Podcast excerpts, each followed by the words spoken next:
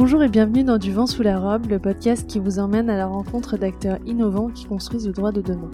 Dans cet épisode, je poursuis avec la deuxième partie de l'interview d'Enke Kebede. Enke est directrice de l'école régionale des avocats du Grand Est, autrement dénommée les RAGE, au sein de laquelle elle a créé la première école de l'innovation pour les élèves avocats en France. Dans la première partie de l'interview, qui correspond à l'épisode 2 du podcast, nous avons parlé de nouveaux modèles de cabinet d'avocats, et notamment de business models innovants, de nouveaux pans du droit à explorer, des attentes des clients de demain et de cabinets révolutionnaires. Dans cette deuxième partie, nous parlerons de travail collaboratif, de méthodologie innovante et d'amélioration de la relation client, et nous répondrons notamment à des questions primordiales telles que comment peut-on se former à l'innovation légale et aux méthodologies innovantes? Quelles sont les compétences que doit acquérir l'avocat ou le professionnel du droit de demain? Comment peut-on travailler de façon plus collaborative, que ce soit dans le cadre de nos études ou avec nos clients? Comment peut-on améliorer l'expérience client? Mais nous discuterons également de legal hackathon, de projets innovants, de langage juridique clair, de legal design et de la Legal Games Week, autant de notions qui vous intriguent peut-être, mais que, j'en suis sûre, vous aurez plaisir à découvrir ou à approfondir au fil de cet épisode. Enke, est-ce que vous pouvez nous dire quelle est votre plus grande fierté? Alors, ma fierté, c'est surtout la réussite et l'épanouissement des élèves avocats. Vraiment. Et les vraies, vraies fiertés aussi, c'est de voir des élèves avocats qui ont un déclic. En arrivant à l'école, on a eu euh, des élèves qui avaient a priori un diplôme et un parcours totalement publiciste, mais qui euh, ont découvert le pénal, par exemple, euh, à l'école et qui sont aujourd'hui de grands pénalistes. Ça, c'est des vraies fiertés. Ou de voir d'autres élèves qui étaient plutôt réticents, qui étaient venus avec un schéma de vie déjà bien tracé et qui ressortent avec des, vrais projets et qui entreprennent. Ça aussi, c'est des vraies fiertés. C'est de voir que ce passage à l'école a servi à un déclic et a servi peut-être à créer une vie différente. Ça, c'est une vraie fierté. Avec une ouverture d'esprit, une ouverture sur le monde, sur ce qui existe, sur d'autres façons de penser, de pratiquer, de nouvelles méthodologies. C'est ça euh, dont vous êtes le plus fier, d'avoir réussi à transmettre ça et que ça se transmette aussi euh, après, j'imagine, avec eux auprès d'autres personnes. C'est vrai. Et quelle méthode d'enseignement vous suivez au sein de l'ERAGE Une des compétences du 21e siècle par l'OCDE, c'est la créativité. On ne peut pas enseigner la créativité. Il faut faire. Et toute notre pédagogie, d'ailleurs, est basée sur le faire. On aurait pu hein, faire des cours, comme ça se fait partout, un cours, voilà, comment on crée un logo, euh, je vous montre trois exemples et je pars. Euh, c'est pas efficace, en fait. Et, on le remarque aujourd'hui aussi avec les nouvelles méthodes euh, et les nouvelles recherches en neurosciences, on sait très bien que ça marche pas. Le cours en amphi où tout le monde est là, on parle quelque chose, c'est fini. Ça, zéro impact. Ça avait déjà zéro impact à l'époque. Mais surtout aujourd'hui, avec une jeune génération totalement connecté, qui en même temps que le cours euh, suit les réseaux sociaux, euh, est capable de faire beaucoup de choses, bah, ça n'a plus d'impact. Mm. Ça, on le sait. Donc, la méthode qui marche le mieux, neurologiquement parlant, c'est faire. Donc, c'est pour ça qu'on a tout transformé. Tous nos ateliers, c'est il faut qu'ils fassent.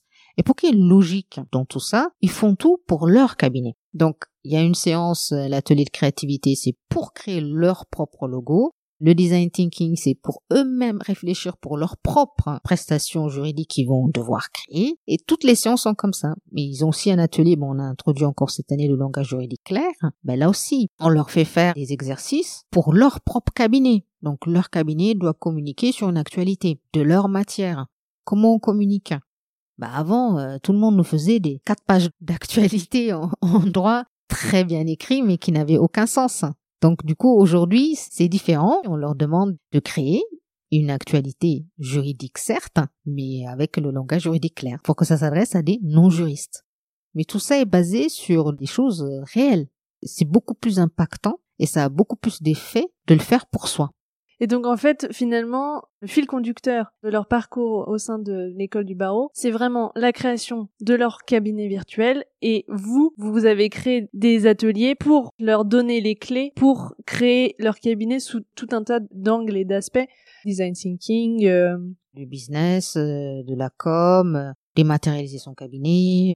Après, ils font aussi de la compta, enfin, tout. Disons qu'après six mois, ils ont une vision à 360 degrés du cabinet d'avocat. Ils savent exactement innover ou pas innover. Ça aussi, hein, c'est des vraies questions. Certains décident de pas du tout innover. Tout à fait leur, choix. Ça leur correspond pas et ils s'y retrouvent pas. Tout à fait. Mais en tout cas, ils auront vu absolument tout ce qu'on peut faire aujourd'hui dans un cabinet d'avocats, mais vraiment tout. Donc, que ce soit la proposition de valeur avec toutes les méthodologies qui sont utilisées par les startups euh, du monde. Hein. Donc, euh, ils ont une vision globale de tous les business models à la date d'aujourd'hui dans le monde, hein, parce que effectivement, on se limite pas en France. Hein. On leur explique aussi ce qui se passe euh, surtout aux États-Unis et en Angleterre. C'est surtout en Angleterre où il y a de vraies révolutions là-dessus. Donc, ils savent ce qui existe, ce qui est applicable, ce qui est déontologiquement faisable ou pas faisable. Il y a le grand volet, par exemple, d'activités commerciales accessoires. Donc là, on leur dit aussi ce qui est faisable, ce qu'ils peuvent faire ou pas faire, en sortant de l'école, ils ont une vision complètement globale. Et pour aller plus loin et que ce soit le plus réaliste possible, pendant leur cours, par exemple, de plaidoirie, ils ont des dossiers sur lesquels ils plaident. Bah ça, on considère que c'est des vrais clients, donc on leur demande dans leur logiciel de gestion de cabinet de facturer. Donc ils ont des vraies factures à faire aussi à ces clients. Donc c'est vraiment. Ils aussi la facturation parce que c'est vrai que, moi je me rappelle quand je, je suis arrivée en cabinet, je n'avais aucune idée de comment facturer un client. La question de combien vaut une heure, enfin, ou combien vaut un travail maintenant, c'est difficile au début de savoir. Donc je pense que c'est une super compétence à transmettre. En fait, ils ont aucune notion de la valeur de ce qu'ils font, ni de l'implication d'une entreprise, d'un cabinet. Donc c'est pour ça qu'on commence dès le début à la création de cabinet avec des factures. Donc on leur dit déjà, ils se sont inscrits au barreau, euh, ça coûtait un certain montant, ils ont acheté la robe, ils ont acheté un ordinateur, euh, voilà, il y a un loyer et tout ça, donc on a toute une liste de charges qui tombent. Donc ça réveille tout de suite. C'est-à-dire dès le début, on sait déjà, on n'a même pas commencé, il nous faut 10 000 euros. Donc là aussi, ce volet-là, on leur demande tout de suite, on a des banques qui viennent faire des conférences, et dès le début, on leur demande, vous devez faire un prêt de 10 000 euros. Donc on leur demande de faire des business plans, etc. Donc ils savent le côté financier, c'est un vrai tabou. C'est pas du tout enseigné à l'université, mais c'est une réalité. Donc là, on leur dit dès le premier jour. Ils savent dès le premier jour ben, qu'ils vont pas facturer 10 euros de l'heure. Ils ont vite compris. Au début, c'était le problème qu'on avait. Et là, une fois qu'ils ont compris les enjeux et qu'il faudrait vraiment innover parce qu'on leur donne aussi les vrais chiffres euh, s'ils sont installés au barreau de Paris ou de Strasbourg, c'est pas la même chose. On leur explique tout de suite le nombre d'avocats. Ils ont autant de concurrents. Donc, comment se distinguer? Ça, c'est des vraies questions. Si je comprends bien, vous avez vraiment créé l'école de l'innovation, mais plus généralement votre école du barreau, sur un mode très collaboratif. Ah oui, oui. Et donc, euh, pour vous, c'est vraiment important cet aspect collaboratif? Ah oui, oui. Alors, c'est le cœur. Vraiment, je dois rendre hommage aux élèves parce que c'est vraiment avec les élèves qu'on a co-construit pratiquement toutes les formations, mais pas que dans l'innovation, hein, globalement, mais dans l'innovation en particulier. C'est avec les élèves qu'on a co-construit, avec leur retour, euh, les besoins qu'ils ont exprimés, les façons de faire, euh, etc on se remet en cause tout le temps, vraiment. Euh, chaque année, on remet vraiment pratiquement à zéro hein, le, programme, euh, etc. On remet en cause notre façon de faire, on part euh, d'une feuille blanche et on reconstruit.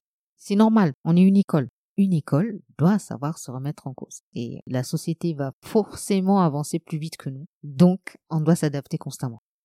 Et pour avoir le retour justement de vos élèves et vous permettre d'adapter et de modifier certains pans de l'enseignement, vous y prenez comment? Il y a un système de notation des cours, enfin d'appréciation? Oui. Chaque séance de formation donne lieu à une évaluation par les élèves. D'accord. Donc tous les élèves évaluent la qualité pédagogique de l'intervenant, l'intérêt de la thématique, euh, etc. Ça c'est déjà obligé parce que s'ils n'évaluent pas, ils n'ont pas accès à leur espace. Donc c'est radical c'est déjà une bonne information. Ah oui, mais ça c'est bien parce que du coup ça force à évaluer. Ah oui, oui, oui, ils sont obligés. Bah, sinon ils évalueraient pas. Hein, donc euh, là ils sont obligés et on leur demande d'être objectifs et vraiment de nous critiquer. Hein. Mais en plus de ça, j'organise beaucoup de sessions avec certains élèves qui acceptent dès le début d'année de nous aider sur des points différents. Pour le programme, on a des groupes d'élèves, donc je passe du temps avec eux et je leur demande euh, c'est quoi les points de blocage, euh, est-ce qu'il y a des nouvelles choses qu'on peut faire? Et puis chaque année, il y a une partie de la programmation que je ne fais pas exprès et que je demande aux élèves de faire. D'accord, donc c'est eux qui construisent. Ah, c'est eux qui font, ouais, ouais, et qui doivent faire, oui. Et ça peut porter sur tous les pans de l'enseignement? Tout, absolument tout. Je leur dis, vous avez six mois. Si vous avez, par exemple, rêvé de rencontrer un avocat ou quelqu'un que vous souhaitez voir, eh ben, vous organisez la conférence. Ils sont libres d'organiser. Par contre, ils organisent tout. Moi, je ne fais rien. Et j'estime que c'est encore des nouvelles compétences qu'ils acquièrent. C'est-à-dire que demain, ils sont capables aussi d'organiser euh, une conférence pour le cabinet d'avocats, etc. Donc, oui, bien sûr. Et c'est eux, et là, ils le font sur des choses qui leur font plaisir, mais qui ont rapport avec le droit, bien sûr. Mais ils ont invité des personnalités qui sont toujours très, très intéressantes. Ils peuvent aussi construire des films pédagogiques. Bref, il y a vraiment une partie qu'on laisse totalement à l'imagination des élèves. Alors on a des élèves plus ou moins imaginatifs, selon les promotions, ça dépend. En parlant d'imagination, justement, dans le cadre du parcours de formation, les élèves doivent aussi monter un projet innovant. Est-ce que vous pouvez nous parler de ce point-là et nous donner aussi quelques exemples de projets qui vous ont marqué D'accord. Alors ça, c'est en plus de la formation, de ce que je vous ai dit, on, oblige, je suis la dictateur, hein. j'oblige chaque élève à faire un projet innovant en groupe. D'abord pour apprendre le travail en équipe, et là on voit les vraies personnalités et la vraie gestion de, l'équipe. Et c'est un projet qui doit être automatiquement euh, innovant. Donc il faut qu'il réfléchisse à un nouveau besoin de droit ou un nouveau service juridique, en tout cas quelque chose de nouveau qui partent d'un vrai besoin quand même. Il faut pas non plus faire n'importe quoi. Donc chacun travaille là aussi avec les différents ateliers euh, qu'ils ont en cours d'année. Ils affinent leurs projets, ils voient, ils font beaucoup d'enquêtes. Des vraies enquêtes hein, auprès de vraies personnes pour voir si ce besoin existe vraiment, etc. Et à la fin, on en sélectionne un certain nombre. Donc là, depuis l'année dernière, on a mis en place un Liga Lacaton pendant 48 heures, mais vraiment 48 heures non-stop. alors en quoi ça consiste ce Liga Lacaton alors on sélectionne certains, pas tous, hein, il y a une vraie sélection. On doit avoir le business model, le business plan détaillé, etc. Donc on en sélectionne un certain nombre. Donc les élèves pitchent leur projet. Voilà, ils pitchent leur projet, donc on, prend un certain nombre et ceux-là font partie du Liga Lacaton. Donc le Liga Lacaton, c'est quoi? Un hackathon, c'est quoi? Parce que je me suis rendu compte qu'il y a beaucoup de gens qui connaissent pas les hackathons, alors que nous, à Strasbourg, on passe notre temps dans les hackathons. Mais tous mes élèves participent à différents hackathons dans les écoles de commerce, d'ingénieurs, donc euh, je les suis tout le temps. En fait, c'est pendant un laps de temps déterminé, ça peut être 24 heures ou 48 heures, mais non-stop, on travaille sur des projets, concrètement. Voilà, à tout point de vue. C'est-à-dire, toutes les compétences sont réunies, tous les experts sont réunis, et pendant 48 heures ou 24 heures, on travaille là-dessus. Et à la fin, on fait un pitch et en général, il y a un prix, on gagne quelque chose avec différents partenariats. C'est ce qu'on a fait nous, c'était une première dans une école d'avocats en France, et on a fait ça pendant 48 heures, mais vraiment 48 heures sans dormir. Donc tous les élèves étaient éparpillés dans toute la maison, donc pendant 48 heures, ils ont développé l'outil. Donc soit c'était des applications, soit c'était des sites. On avait un projet qui était justement zéro techno, donc c'était un jeu de plateau pour comment apprendre avec le jeu aux collégiens l'état de droit. Donc c'était très très bien fait, que ce soit le plateau mécanique du jeu, ils ont travaillé avec un vrai spécialiste de jeu, qui est un créateur de jeux qu'ils ont associé avec eux. Donc pendant 48 heures, tous ces élèves ont travaillé à développer leur solution. On avait plusieurs projets et à la fin ils ont présenté devant un jury. On avait euh, des avocats, des directions juridiques, euh, des banques euh, qui venaient financer aussi. On avait la French Tech, enfin tous les incubateurs du coin, voilà. Et donc, on parlait de ce jeu-là. Est-ce qu'il y avait d'autres projets qui vous ont marqué aussi? Oui.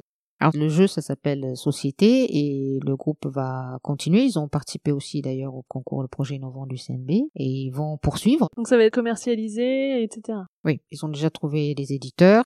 Ils ont fait beaucoup de tests dans les collèges et il y a eu vraiment une vraie adhésion des professeurs et ça marchait très très bien parce que c'est vraiment bien réfléchi et ça engagé vraiment tous les collégiens sur des notions de droit incompréhensibles alors que là à travers le jeu ça passait déjà très très bien parce que c'est des choses importantes pour les collégiens mais au-delà de ça et c'est ça que j'ai trouvé remarquable c'est en tant qu'avocat, c'est aussi un rôle dans la société. Et eux, ils estimaient effectivement qu'ils ont ce rôle à jouer en tant qu'avocat aussi.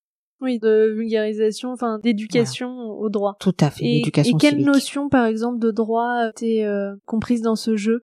Alors, ils ont travaillé beaucoup, par exemple, sur la laïcité, sur l'état de droit, mais aussi sur la justice des mineurs, sur euh, qu'est-ce qu'on peut faire sur les réseaux sociaux. Enfin, c'est beaucoup de, ah, notions euh, juridiques. Mais qui touchent directement, effectivement, les collégiens, les lycéens. Voilà, tout à fait. C'est important d'avoir cette éducation-là aussi, qu'on n'a pas, en fait, à l'école. Ou alors vous avez des pavés de livres que personne ne lit. qui voilà. pas forcément envie de se plonger dans la question. Alors que là, les profs étaient beaucoup plus réceptifs. D'ailleurs, ils ont beaucoup apprécié parce que les profs ont beaucoup appris aussi. C'était des notions vraiment juridiques, mais qui ont été, euh, pour le coup, bien traduites en français compréhensible pour tous et avec la mécanique du jeu, parce que c'est quand même ça aussi qui était important. Donc, ça a créé un engagement auprès de tout le monde. Hein. On avait aussi euh, un projet, alors pour reprendre les, projets qui m'ont marqué, hein, parmi les premiers, c'était le projet euh, Hello, qui était un blog fait par euh, six élèves avocates, qui était un blog destiné qu'aux femmes. C'était vraiment ciblé et ça reprenait un peu le code des magazines. C'était vraiment juridique, hein, des informations juridiques, mais sous forme de, de magazine, donc un peu décalé avec de l'humour, avec des images, euh, etc. Et c'était très très bien. C'était les premières qui avaient fait un vrai projet qui avait été lancé et qui avait eu euh, beaucoup de succès, jusqu'à euh, d'ailleurs euh, le magazine Elle qui les a attaqués. Donc c'était intéressant parce que bon, elle faisait absolument rien de mal, mais juste le fait d'utiliser le mot hello. Mais c'était en soi une reconnaissance. Maintenant, elles exercent un peu partout en Europe, donc elles se sont dispersées un petit peu. Mais je trouve que c'était un projet très très bien et qui rendait pour le coup vraiment service, vraiment. C'était uniquement sur le droit des femmes ou c'était sur plein de sujets qui pouvaient toucher les femmes? C'était un peu tout, hein, vraiment. Mais il y avait quelque chose, par exemple, sur les violences, comment faire euh, quand on est victime de violences, euh, etc. Mais on avait aussi comment je fais quand je suis licenciée. En réalité, c'était des questions juridiques qui concernent tout le monde. Hein. Mais c'était l'environnement, le fait d'avoir créé cet environnement-là qui fait qu'il y aura une majorité de femmes et on utilisait tous les codes des magazines féminins. Mm. Je trouve ça très intelligent oui, c'est vrai, parce que je pense que si les magazines féminins déjà fonctionnent, c'est qu'il y a une raison, et donc d'appliquer ces codes, entre guillemets, pour mieux faire passer un message juridique, c'est génial, c'est une bonne idée. Tout à fait. Comme quoi, il faut toujours sortir et voir. Euh, voilà, une bonne, euh, un bon exemple de, de regarder ce qui se fait ailleurs et d'essayer de transposer d'autres modèles. Tout à fait. Après, on a eu notre première euh, start-up du droit, c'était la Lobox. Donc la Lobox, euh, c'est vrai, c'était aussi un projet, mais la Lobox, eux, ils savaient déjà, même si j'avais pas proposé le projet innovant, ils l'auraient fait. Donc j'ai aucun mérite là-dessus, très honnêtement. C'était un vrai cri du cœur euh, en arrivant à l'école qu'ils voulaient créer ça, donc ils l'ont créé et ça a eu un énorme succès. La Lobox, c'est une entreprise qui a marché tout de suite. Hein. Est-ce que vous pouvez expliquer un peu le principe de la Lobox, enfin le concept? Oui. Alors l'Allobox, au départ, ce sont donc euh, trois jeunes, dont deux élèves avocates, qui avaient créé ça et sortaient de, de l'examen d'entrée et de toutes les difficultés qu'ils ont eues de la fac et se sont dit il faut qu'on réagisse. Rien que ça déjà, ils ont beaucoup de mérite en disant il faut qu'on réagisse. Il faut qu'on donne des outils à ces jeunes qui n'ont peut-être pas forcément les moyens de, s'acheter tous les livres, euh, d'aller faire des prépas privés, etc. Donc c'est parti de là. Et eux, pareil, ils ont pris aussi le concept des box que j'ai découvert à cette occasion, je dois l'avouer, pour faire une box à destination des étudiants en droit. Donc ce sont des box que les étudiants reçoivent tous les mois. Là aussi, un business model d'abonnement. Et dans la box, il y a euh, donc des fiches synthétiques, euh, des informations juridiques diverses et variées. Mais là aussi, très bien travaillé avec des visuels euh, très bien faits. Et avec ça, des goodies. Donc on a des stylos spéciaux, enfin plein d'autres choses, des, des blocs-notes, des, des stabilos, enfin voilà, le matériel, des tote bags, mm. voilà, tout le matériel. Et des conseils méthodaux en suivant le fil de l'année universitaire pour guider finalement les étudiants vers la réussite. Voilà. Et ça, ça a marché tout de suite. Sincèrement, c'était angoissant pour moi, hein. mais par contre, eux étaient beaucoup plus déterminés et confiants. Et ils l'ont lancé, ils ont tout de suite eu hein, les étudiants qui ont adhéré immédiatement parce que leur capital, très franchement, et encore aujourd'hui, c'est ils ont une maîtrise absolue des réseaux sociaux. Donc ils avaient déjà un capital. Et ça, c'était un bon exemple, y compris pour la suite, ce qu'on a démontré. Il y a la box, ok, mais en réalité, ça a fonctionné parce qu'ils partaient déjà avec un mm. capital euh, de réseaux sociaux extraordinaire. donc pour vous, c'est vraiment euh, important justement d'utiliser les réseaux sociaux pour euh, développer son activité? Ben, on l'a vu dans l'exemple de la Lobox, le concept est extraordinaire, ça n'existait pas, c'est super, mais en réalité, comment ça a été lancé rapidement et a trouvé sa cible, ben, c'est les réseaux sociaux. Et d'ailleurs, une fois qu'ils ont lancé la Lobox, ils en ont même fait une, version euh, avec Facebook Live. Donc ils font du coaching sur Facebook avec ses abonnés et ça marche très très bien. Donc oui, notamment pour la préparation au grand oral, je crois, c'est ça? Donc ils ont trouvé l'astuce euh, comment on prépare au grand oral avec des box. Euh, ah, c'est génial. Facebook, voilà. Parce qu'effectivement, à part les prépas privés, mais qui représentent quand même un coût très important, oui. bah, il n'y avait pas vraiment d'autres solutions qui existaient, en tout cas pas à ma connaissance quand j'ai passé le barreau. Encore aujourd'hui, hein. Enfin, moi, je comprends pas. Je serais Dallos, je le proposerais d'acheter la box, c'est évident. Parce qu'on voit que ça marche, c'est, c'est quelque chose qui accroche. Ils ont exactement le même code des étudiants. Ils ont une légitimité parce qu'ils ont réussi, ils sont avocats aujourd'hui. Enfin, c'est une évidence. Mm, mm. Et ça marche très bien. Donc voilà. c'est une belle réussite. Une belle réussite, mais là, très franchement, pour être tout à fait honnête, j'ai aucun mérite, parce que ça, c'est eux qui avaient déjà cette idée, ils m'en ont parlé dès le premier jour. Donc, je leur ai donné carte blanche dès le premier jour. Après, effectivement, on a passé beaucoup de temps pour le coaching, on était derrière, on leur a donné toutes les opportunités, on les a coachés surtout. Enfin, tout, oui, vous les avez accompagnés, vous leur avez donné quand même tous les outils. Oui, voilà. On a encore un autre projet, c'est l'Explain, avec un élève avocat qui, lui, a décidé d'automatiser en visual design des clauses de contrat. Donc, on a des clauses de contrat, clause par clause. Si je veux en faire une présentation visuelle, ben, je peux le faire automatiquement. Qu'est-ce que vous voulez dire par présentation visuelle? Enfin, j'ai du mal à me représenter. Alors, c'est vraiment dans le legal design, mais la version visuelle. Hein. Donc, le visuel juridique, hein, on est sur le visuel juridique. On voit partout des schémas de visual design. Là, c'est d'appliquer ça pour des clauses d'un contrat. Donc on prend une clause de délai ou autre, au lieu d'écrire euh, des pavés de texte sur les différents délais, mais on fait par exemple une ligne de temps. D'accord. Etc. Mais pour rentrer la clause, vous avez à la sortie une ligne de temps avec les différents délais que vous avez mis. D'accord. Voilà. Et donc le rendu, il y a deux versions ou il y a une seule version? Donc vous avez la version de contrat classique hein, avec que des textes. Et la version explicative. Voilà. D'accord. Et vous choisissez, soit vous donnez au client les deux versions, ou la version uniquement compréhensible. En langage faire le choix. Voilà, tout à fait. Nous, on leur a appris le langage clair, le design thinking, etc. Et lui, il a décidé bah, d'automatiser tout ça. Et alors, euh, du coup, pour l'automatisation, comment ça fonctionne?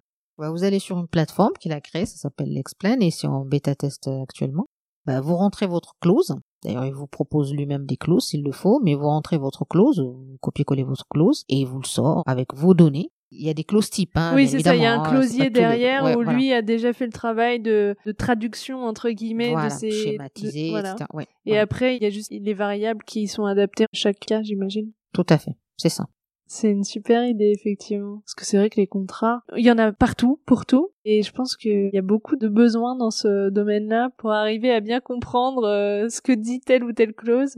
C'est ça. Même chez les notaires. Ah oui, oui, bah là, là, il y a de quoi faire, hein, vraiment. Et en exercice, euh, bon, je l'ai pas encore fait, mais je me dis, il faudrait qu'on leur donne dès le début d'année les clauses, les conditions générales euh, de Apple, de Google. Comment on peut traduire ça? Ouais. C'est des Ça vrais peut être un, exercices à un faire. bon exercice, effectivement. Oui, ça peut être un, un bon exercice et je pense Apple ou Google demain auraient besoin d'avocats qui maîtrisent ça. Les nouvelles dispositions du RGPD exigent quand même la clarté, il faut que ce soit compréhensible, lisible par le lecteur. Donc on peut déjà s'exercer là-dessus. Bon, si c'est automatisé, c'est encore mieux. Donc voilà, c'est en bêta test actuellement, mais lui aussi, ça fait partie des projets qu'on suit.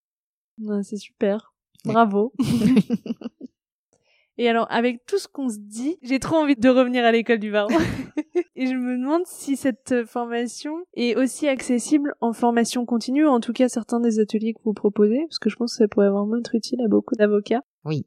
Pour les ateliers, je prends les ateliers du design thinking ou le langage juridique clair euh, ou autre. Au contraire, j'aimerais qu'il y ait des avocats qui assistent. C'est très bien pour l'avocat, mais c'est très bien pour l'élève. D'abord, ça légitime complètement l'atelier. Hein. Quand il s'appelle design thinking, c'est sûr qu'on peut penser que c'est très très loin du droit. Mais quand il y a quand même un groupe d'avocats qui est mélangé à des groupes d'élèves et qui conçoivent ensemble des, choses, c'est tout mon intérêt. Hein. Donc, c'est une meilleure adhésion. Donc, on ouvre des séances. On accepte, par exemple, pour un atelier où ils sont à 20 élèves ou 25 élèves maximum, hein, un avocat dans chaque groupe.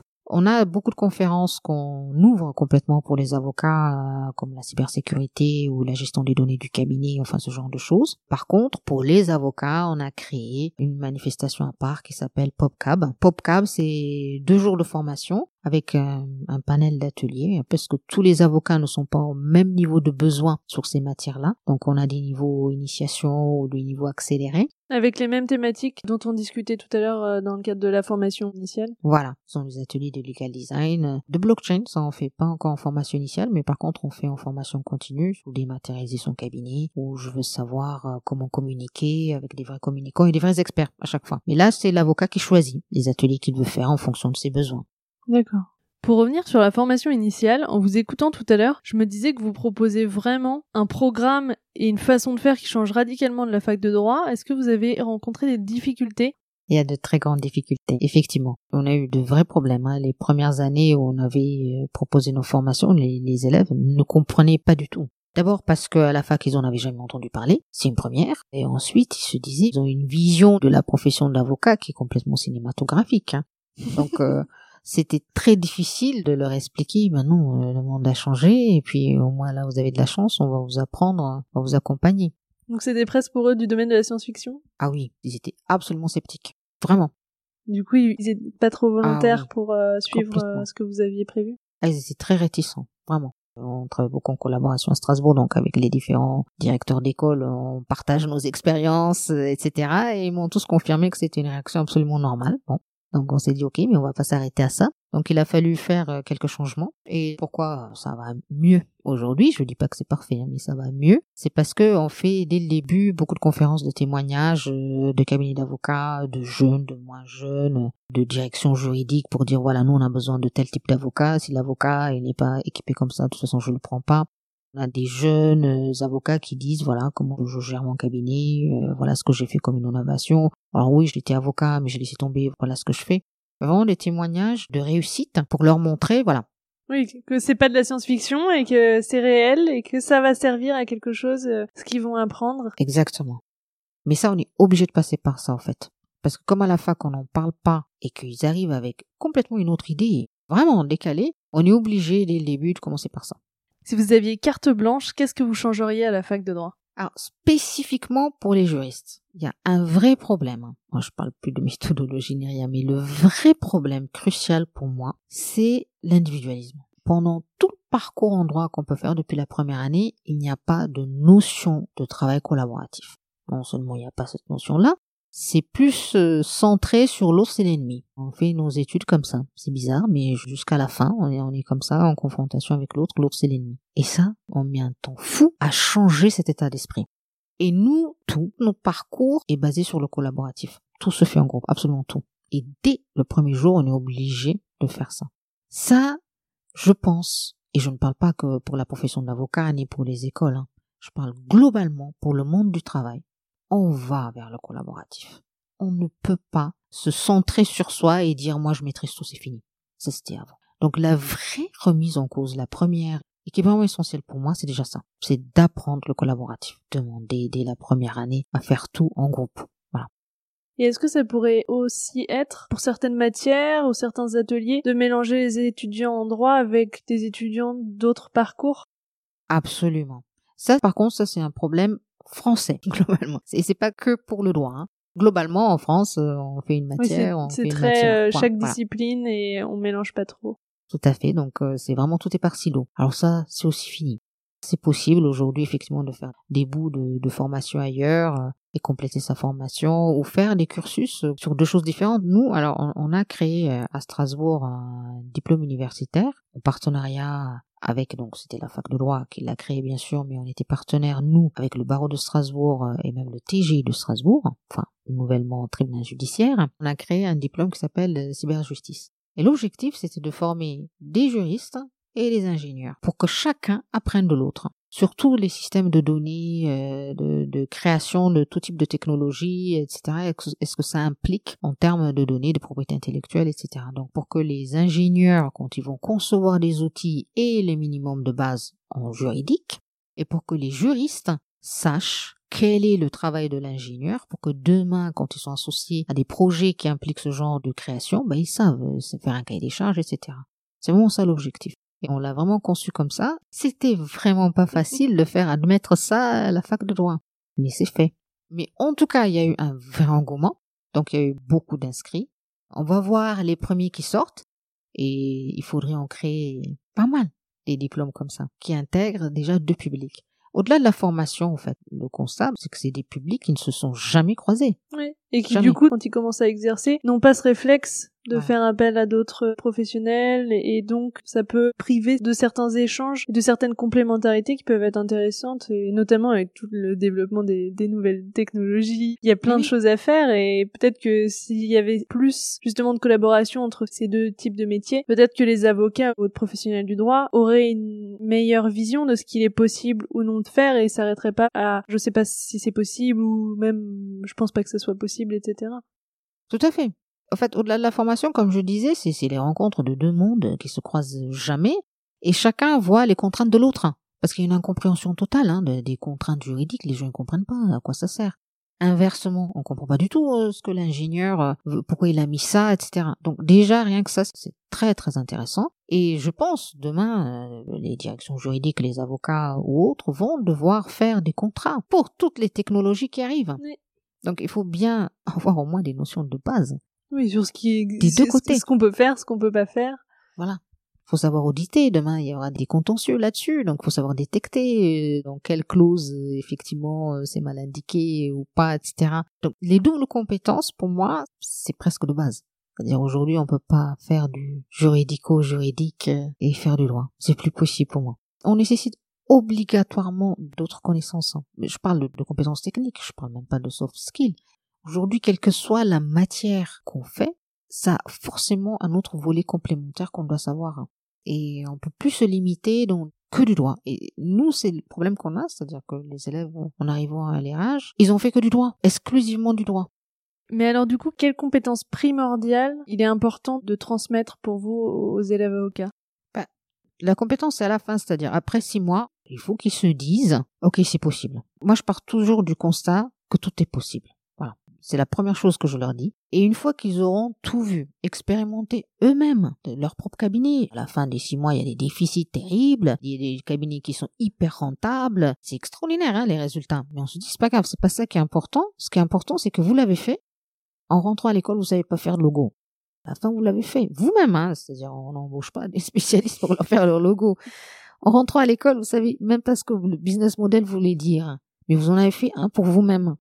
Donc, ils auront acquis tout ce qu'il faut pour demain ouvrir leur cabinet ou exercer. Et ça, c'est extraordinaire. C'est beaucoup de compétences en une fois. Et ils se rendent pas compte. Et tant mieux s'ils se rendent pas compte.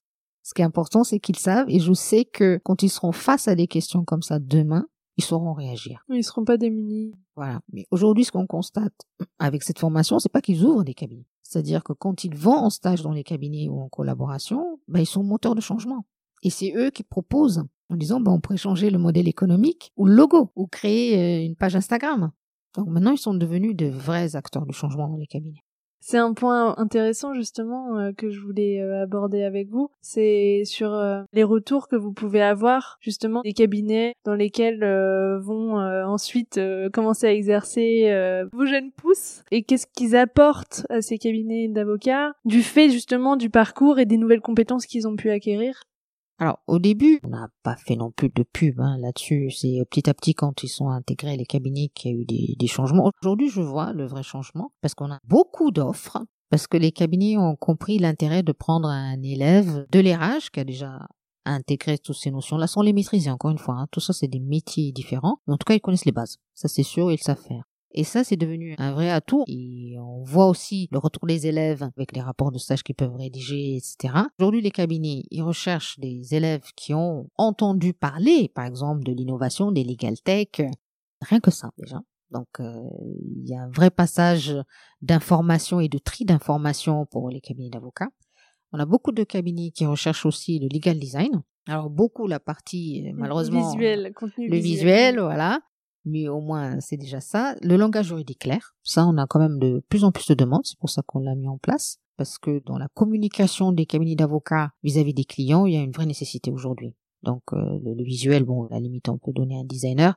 Par contre, la partie langage juridique clair, c'est devenu une compétence qui est très chronophage pour les avocats actuels. Donc ils sont très contents d'avoir des élèves formés sur ces points-là. Sur le langage juridique clair, justement, si je suis avocate et que je vous demande comment je peux faire pour me former, pour avoir un langage juridique clair, qu'est-ce que vous me répondez? Déjà, ça s'apprend. Voilà, on va commencer par admettre le principe que ça s'apprend.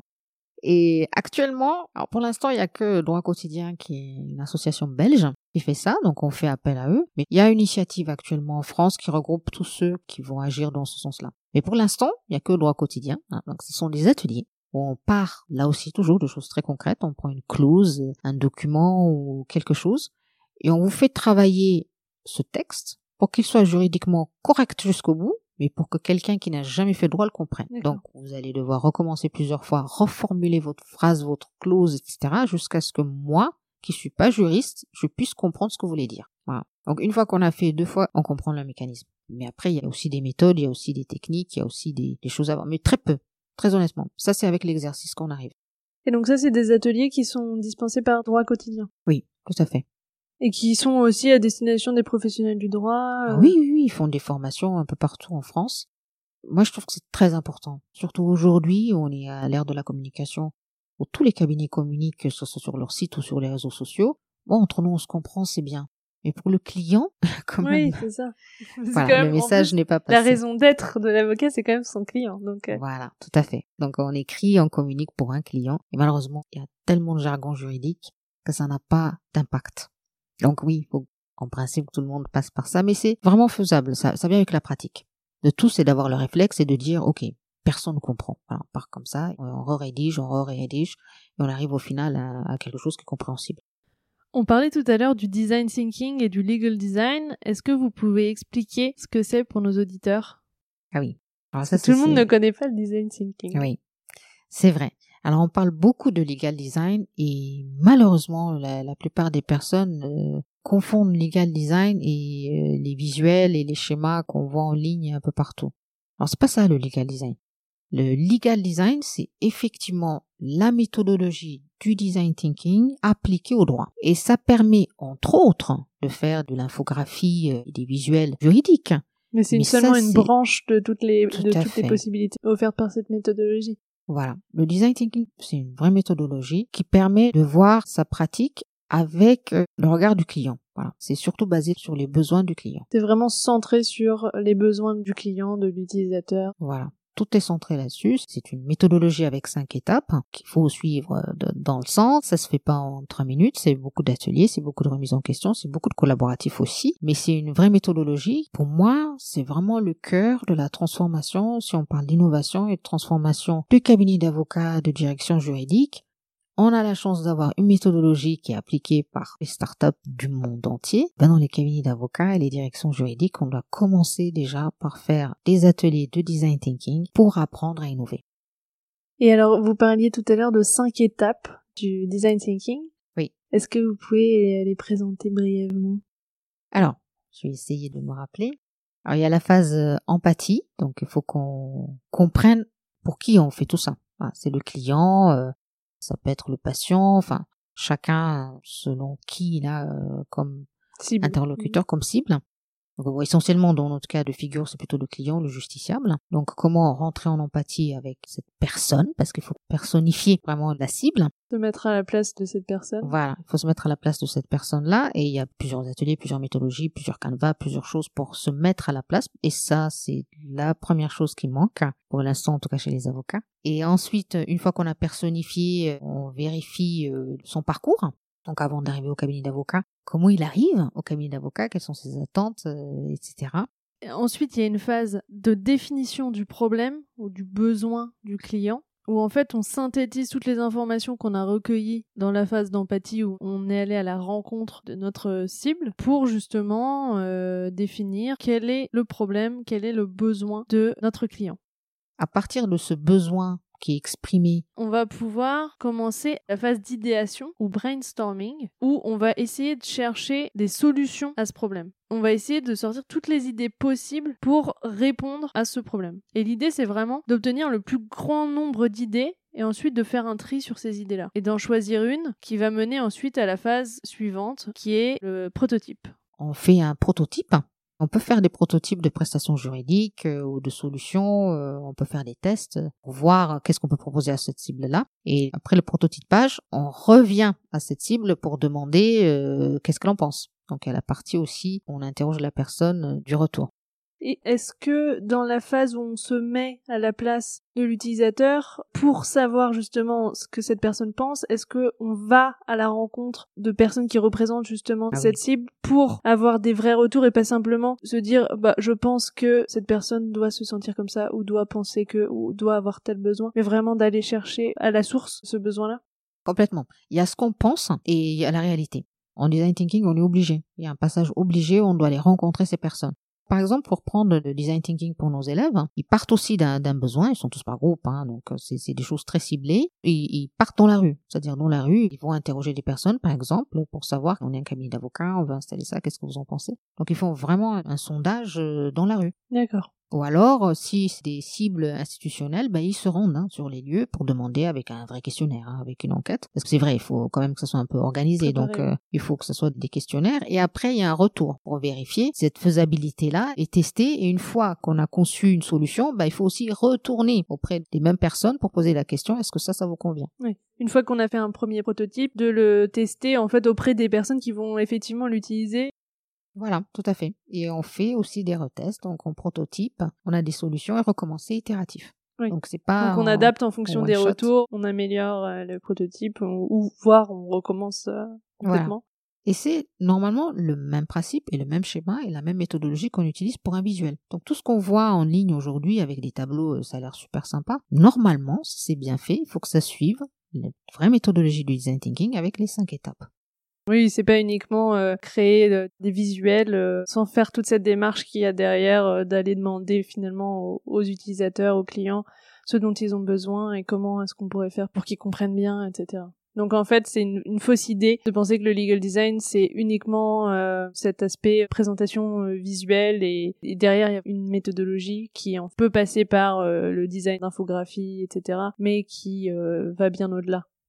Oui, tout à fait. Il y a plusieurs façons. Hein. Donc, il y a le, plus connu, euh, c'est le design visuel. Donc, ce sont les nouvelles actualités juridiques qui est présentée sous forme de schéma, etc. En principe, il faut que ça suive toujours cette méthodologie, encore une fois. Ça, c'est une façon. On peut aussi créer une nouvelle prestation juridique en utilisant cette même méthodologie. On peut aussi complètement restructurer son cabinet d'avocat ou, sa direction juridique en utilisant toujours cette méthodologie. En fait, en faisant ces cinq étapes, on se rend compte exactement quelle est notre cible, quel est notre client, pour qui on travaille et comment on peut améliorer son expérience. Voilà, c'est essentiellement ça. Donc finalement, on peut l'utiliser tant en interne, même par rapport à son management, la façon dont on gère ses équipes, ses process, etc., que aussi par rapport aux clients. Et de toute façon, tout est lié parce que cabinet qui fonctionne bien en interne va mieux répondre aussi aux besoins des clients. Mais il y a vraiment ces deux volets. Voilà. Dès qu'on veut innover en quoi que ce soit ou faire même un visuel, ben, il faut qu'ils appliquent cette même méthodologie. Quels seraient selon vous les premiers pas à faire pour améliorer la relation client? On n'innove pas pour innover. Il faut que ça parte d'un besoin. Donc si tous leurs clients sont extrêmement satisfaits, rien n'a changé. Hein. Est-ce que euh, un des premiers pas, ça pourrait pas aussi être de demander à ses clients, mais de façon vraiment euh, récurrente? Oui. Est-ce que vous êtes satisfait? Qu'est-ce que vous aimeriez qu'on change? Qu'est-ce qu'on fait de bien Mais qu'est-ce qu'on pourrait aussi améliorer? Oui. Qu'est-ce qu'on peut faire pour améliorer leur expérience? Là, tout bêtement, peut-être en mettant les informations en visual design, c'est déjà pas mal. Mm. Mais on peut aller plus loin quand même. Hein. On peut faire une plateforme peut-être pour communiquer en temps réel avec le cabinet. Avoir des espaces aussi dédiés aux clients pour partager des, dossiers, des, des documents, euh, etc. Voilà. Et quels conseils vous donneriez aux professionnels du droit pour travailler de manière plus collaborative avec leurs clients? Dans l'idéal, il faudrait qu'on soit collaboratif dans le même lieu, mais c'est possible. Donc le collaboratif est devenu beaucoup en ligne aujourd'hui. On a la chance d'avoir beaucoup d'outils. Alors comme on est quand même pour les avocats ou les directions juridiques sur des dossiers sensibles, comme le secret professionnel et tout ça, donc on peut pas travailler sur, sur Slack parce que c'est un outil formidable. Faut quand même que ça soit des espaces euh, sécurisés et qui respectent la confidentialité. Donc c'est pour ça qu'il y a eu des cabinets qui ont créé euh, des espaces, soit pour collaborer avec des clients ou avec d'autres partenaires, etc., mais des espaces développés sur mesure, parce qu'il y a toujours cette contrainte de confidentialité, etc. Mais si c'est pour des choses globales, sans secret, il y a des outils comme Slack ou autres pour travailler. Donc forcément, le travail collaboratif aujourd'hui, il est en ligne, il est numérique. On peut pas toujours se rencontrer et travailler ensemble. C'est l'idéal, hein, mais c'est pas possible. Donc, c'est utiliser ces outils-là. C'est quoi le premier stress d'un client, c'est de ne pas être au courant de ce qui se passe. Donc j'ai une plateforme où je reçois tous les jours euh, une information, aujourd'hui j'ai contacté, il s'est passé ça, demain j'ai plaidé, etc. Voilà. Déjà, on a changé l'expérience client. Oui, et puis l'avocat est aussi gagnant dans cette démarche-là, puisque un client qui sait pas ce qui se passe, c'est un client qui s'inquiète et qui donc va nous appeler jusqu'à temps qu'il ait euh, l'information euh, qu'il demande. Et donc ça peut aussi être un gain de temps, je pense, de mettre en place ce, type euh, d'outils. Et en plus un gain en termes de de confiance, de, de confiance et de relation client. Voilà, ça n'a pas de prix ça. C'est un client qu'on fidélise forcément. Oui, c'est ça. Et, tout ça, il y a de l'argent et de l'investissement forcément au départ, mais après ça demande pas de temps. C'est-à-dire il, fait une action, c'est automatisé, euh, le client a l'information, voilà, c'est pas un effort à faire après. Donc c'est pour ça l'innovation, l'essentiel pour moi, c'est l'expérience client. C'est ça qui fait qu'on se dépasse aussi hein, pour trouver des solutions et ça a du sens. Là, on comprend qu'il faut innover. Et moi, ce que je conseille hein, à la plupart des cabinets d'avocats, c'est déjà de voir leurs clients. Comment leurs clients se sont transformés ils sont pas restés comme, euh, comme avant, eux. Donc, ça donne une idée de ce qu'il faut faire. Vous avez aussi organisé, en partenariat, je crois, avec Open Law, la Legal Games Week en septembre dernier. Ah oui. En quoi ça consiste? Quand ça se passe? Alors ça, c'est vraiment une initiative d'Open Law qui travaille sur euh, les jeux sérieux. Hein.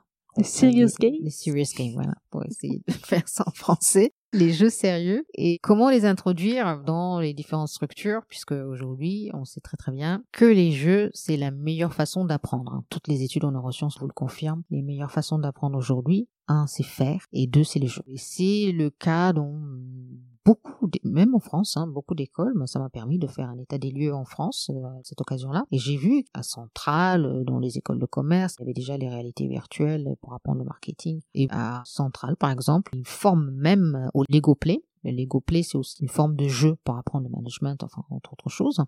Comment ça marche Qu'est-ce que c'est le Lego Play? C'est des vrais Lego. Alors moi, je m'étais formée à Helsinki là-dessus. J'ai découvert à Helsinki le Lego Play. C'était au Legal Design Summit, c'est ça? Tout à fait. Et c'est des Lego, des vrais Lego. Hein. Ce sont des ateliers de créativité au départ. Donc c'est toujours par groupe 4 euh, ou 5. Euh, on nous donne un objectif. Euh, voilà, vous avez différents logos. Mais Lego lui-même commercialise des Lego Serious Play pour. C'est pas les, Lego pirates. Si, tout à fait. Comme c'est des ateliers de créativité, au contraire, il y a un peu de tout. Donc à partir de là, on donne un cahier des charges et un objectif à un groupe pour créer un immeuble, une société ou des choses qui sont pas du tout physiques. Et on voit comment les gens se débrouillent. Et l'intérêt, c'est de débriefer après leur vision de l'espace, euh, des concepts, etc. ça doit être assez amusant. Vous avez ah aimé? tout à fait, c'est très très amusant parce qu'on se découvre des talents ou pas, hein, selon les cas. Parce que moi, c'est vrai, je suis pas très très joueuse à la base, mais là, c'était très intéressant parce qu'il y avait un vrai objectif. Mais par exemple, le Lego Serious Play est enseigné à l'ENA, parce que la formatrice qui était venue, c'est une enseignante qui enseigne ça à l'ENA. À Centrale, je pense en France, c'est le seul à pouvoir délivrer le diplôme de coach euh, de Lego Serious Play. D'accord. C'est très sérieux, c'est très encadré. Comment ça s'applique justement, cette méthodologie, au droit? Ah, C'est complètement transversal. Hein. Là, on est complètement dans le transversal. Le Lego est un support, en fait, pour pouvoir euh, apprendre à travailler en équipe. D'accord. Co-construire des choses, même des concepts. C'est pas forcément des choses physiques, même des concepts. Donc c'est complètement transversal. C'est plus sur l'apprentissage du travail en équipe, le développement de la créativité, etc. Tout à fait. Avec un coaching quand même, il y a beaucoup plus de retours par rapport aux autres coachings de base. Il y a un vrai retour pour chaque euh, séquence. C'est très chronométré. Euh, c'est très bien fait. Donc on a eu un des ateliers, c'était ça. Mais on avait commencé surtout euh, la séquence avec quelqu'un qui fait des neurosciences pour expliquer pourquoi on parle de jeu, parce que c'est que dans le monde juridique hein, qu'on a découvert ça. Dans toutes les autres écoles, ça fait des années déjà qu'on fait ça. Il que en droit, on est en retard. Donc c'était quelqu'un euh, qui a fait euh, vraiment un exposé très intéressant pour voir pourquoi aujourd'hui on parle de jeu. C'est pas pour s'amuser, hein, contrairement à ce qu'on pense. C'est juste que les jeux aujourd'hui, on le sait, c'est la méthode la plus efficace pour apprendre. Puisqu'on s'amuse et on se rend pas compte qu'on apprend. Donc l'apprentissage devient source d'amusement. Voilà. Alors pourquoi nous Je sais pas pourquoi nous nous a choisi, mais on voit parce qu'on accepte toujours les, projets un peu fous. Mais ça fait déjà 3-4 ans, nous, on avait intégré dans notre pédagogie un jeu pour apprendre la comptabilité. Donc c'était un jeu de Monopoly, mais fait vraiment pour apprendre la comptabilité, les règles comptables, tout simplement. Parce qu'on avait bien sûr des cours avec des experts comptables, ça passait pas. Avec le jeu, ça passait. Et donc pour revenir à ces Legal Games Week, Law surtout a présenté les différents jeux dans le monde juridique qui existaient déjà. Moi j'ai découvert aussi à cette occasion, il y avait déjà beaucoup beaucoup de jeux existants en ligne, ah des, jeux, des, jeux, sérieux, oui, il y avait au moins 5 ou 6. Des jeux sur plateau pour apprendre le, droit administratif ou le droit pénal. Et on a eu la chance aussi d'avoir Ubisoft qui était là, donc qui avait présenté euh, leur jeu vidéo, euh, le RGPD, euh, avec mhm. les lapins crétins. C'était fantastique, c'était extraordinaire. Et eux, ils ont profité aussi de la présence de ces participants déjà un peu ouverts d'esprit pour créer un jeu. Donc ils en ont fait un atelier pour euh, concevoir un jeu. En co-construction avec les participants. Voilà, tout à fait. Et est-ce que vous pensez que les professionnels du droit auraient tout intérêt à justement aussi utiliser ces serious games, que ce soit en interne avec leurs équipes, mais aussi à destination de leurs clients? Alors, c'était très intéressant. Par exemple, un des ateliers qui avait été conçu totalement pour l'événement, c'était un escape game en droit social. C'était sur des élections professionnelles, c'est ça? Voilà. Donc, typiquement, c'était quelque chose qui aurait pu être proposé, par exemple, à des clients. Je suis avocat en droit social. Au lieu de faire 50 pages pour expliquer les nouvelles applications de l'entreprise en matière d'élections professionnelles, eh ben, je pense pas que ça leur a pris beaucoup de temps, en tout cas beaucoup moins que d'écrire des textes, de faire cet escape game. C'était très ludique très bien construit. Et sincèrement, moi qui n'y connaissais rien, j'ai tout appris. C'était efficace. ça présentait, enfin, ça marchait comment? Alors moi, j'ai joué la DRH, mais le concept c'était qu'il y a une DRH ou un DRH, donc un des joueurs, qui enchaînait, complètement enchaîné physiquement à une chaise. J'étais enchaîné, donc je pouvais rien faire. Et toute l'idée, c'était de libérer le DRH euh, qui, qui est enchaîné à sa chaise. Comment le libérer, donc avec différentes énigmes, etc., qui avaient en rapport avec les élections professionnelles. Donc, les énigmes, c'était des questions justement exclusivement ouais, liées, voilà, à ça. Et il y avait des indices un peu partout éparpillés dans la salle. Et tout le monde devait trouver ça. Donc, on était obligé d'apprendre ce qu'étaient les élections oui, professionnelles. Que vous restiez enchaîné. Voilà. Et dans la salle, parmi les participants, il y avait des non-juristes. Hein. On avait notamment euh, des participants de EDOS, qui est le, cabinet de cybersécurité qu'on hébergeait ici. Ils n'avaient jamais fait de droit. Tout le monde a appris en sortant. Ils ont réussi à me libérer. Et il fallait comprendre vraiment toutes les notions. Euh, on avait des dictionnaires, des documents pour vérifier tout, vraiment. C'était très très bien construit, vraiment. Donc comme quoi, ils l'ont fait euh, vraiment pour l'événement. C'était pas quelque chose qu'ils faisaient d'habitude comme quoi c'est faisable, et c'était vraiment utile. Et j'espère que ça leur a donné l'idée de faire ça pour leurs clients. Ouais. Et quels autres types de jeux on pourrait imaginer à destination des clients? Bah, C'est toutes les actualités, je pense. Hein.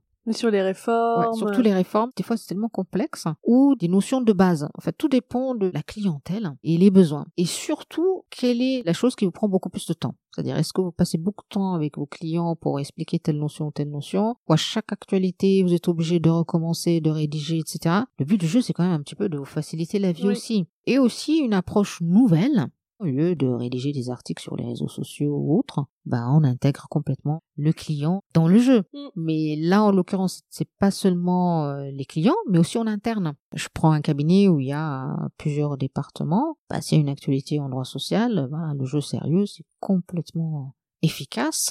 Tout le monde a compris les notions. Et en termes d'ambiance générale, c'est quand même... C'est génial. Euh, voilà, c'est génial. Des activités de team building et en même temps, euh, on forme ses équipes. Voilà. Dans l'idéal, il faudrait qu'il y ait une agence qui fasse que ça. Que des jeux à proposer à des sociétés, euh, parce que vous savez, ça doit prendre un peu de temps hein, si on doit concevoir. Ou alors créer des postes au sein des, des cabinets, ou direction juridique d'ailleurs, euh, qui soient vraiment dédiés à ça. C'est faisable, hein, il n'y a pas besoin de connaissances euh, vraiment de beaucoup de choses, hein, mais ça prend du temps. Donc dans l'idéal, si demain, voilà, une proposition d'une activité à créer, demain, mais vraiment, ça, il y a un vrai besoin. Et sincèrement, c'est uniquement dans le monde du droit on a du, du retard ailleurs, partout, ça se fait depuis longtemps. Vraiment. Et sur quelle note vous aimeriez terminer cette euh, interview? Ben, Vous remercier, parce que vous m'avez écouté pendant tout ce temps-là. Ben, merci beaucoup. Merci à merci, vous. Merci infiniment. Et puis, vraiment, vous souhaitez bon courage pour tout ce que vous entreprenez. Et vous souhaitez beaucoup de chance pour ce que vous faites, mais je, je crois beaucoup en vous. Merci beaucoup et merci pour ces échanges passionnants. Et je pense que ça passionnera aussi beaucoup d'autres personnes. Merci.